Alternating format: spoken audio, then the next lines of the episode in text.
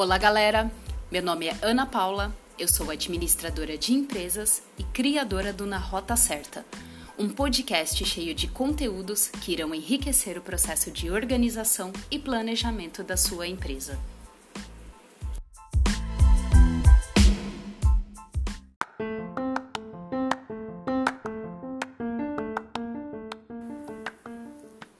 No episódio de hoje, vamos entender um pouco de planejamento financeiro. Pelo explicado no primeiro episódio, o sucesso do negócio depende, sobretudo, de um bom processo de controle e de planejamento. Para obter êxito nessas tarefas, o empreendedor vai precisar de alguns conhecimentos medianos de contabilidade e de finanças e um pouco de domínio nas ferramentas do pacote Office. O importante, pessoal, é começar. Então, hoje eu trouxe para vocês um exemplo simples para entendermos como funciona o ciclo financeiro na prática.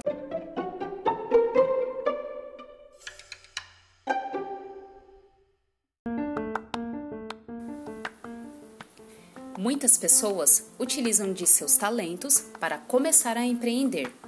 Então vamos utilizar como exemplo uma pessoa que neste período de pandemia enxergou a oportunidade de confeccionar pijamas customizados. Como a maioria das empresas adotaram o home office, claramente este conjunto de roupa se tornou o uniforme oficial da galera. Então vamos dar início ao ciclo de produção. Todo o ciclo de produção se inicia pela compra da matéria-prima. Até aqui eu não contei nenhum segredo para vocês. Com os tecidos em mãos, o empreendedor inicia a confecção das peças.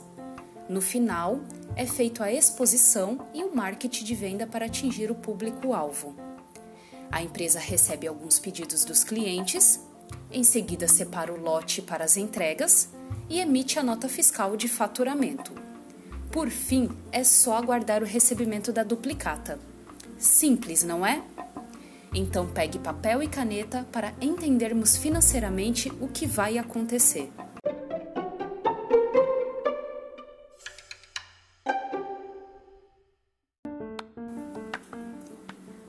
Vamos supor que a compra da matéria-prima ocorreu no dia 1 de agosto e o fornecedor concedeu um prazo de pagamento de 30 dias. Então, no dia 1 de setembro, ocorrerá uma saída de dinheiro do seu caixa. O empreendedor leva um prazo de 60 dias para finalizar a confecção das peças, ou seja, o produto ficará disponível para exposição de venda somente no dia 1 de outubro. A partir desta data, inicia-se o marketing digital e após uma semana, que então seria no dia 8 de outubro, o empreendedor recebe o primeiro pedido de um cliente. Neste mesmo dia, é emitida a nota fiscal de venda, considerando para o cliente um prazo de pagamento de 30 dias, ou seja, se não ocorrer inadimplência, a duplicata será recebida no dia 8 de novembro.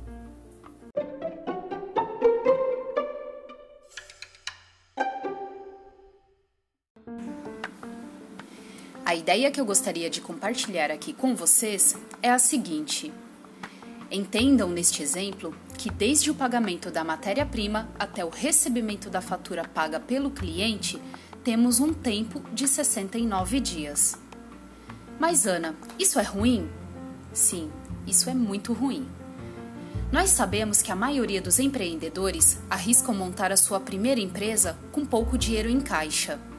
Então, para minimizar os prejuízos, o mais sensato neste caso seria economizar seu capital de giro. O tempo de confecção das peças deve ser reduzido ao máximo. Os prazos de pagamento negociados com o fornecedor devem ser o mais longo possível. E o recebimento do cliente, ele precisa ser à vista.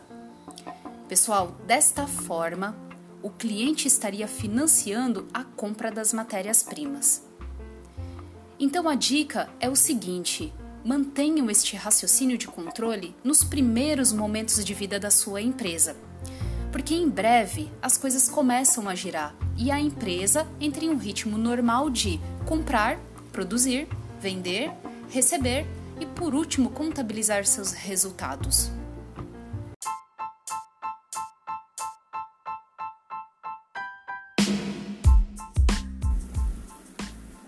Então, encerramos por aqui mais um episódio do Na Rota Certa. Muito obrigado por estarem comigo nesta temporada e fiquem ligados nas próximas dicas.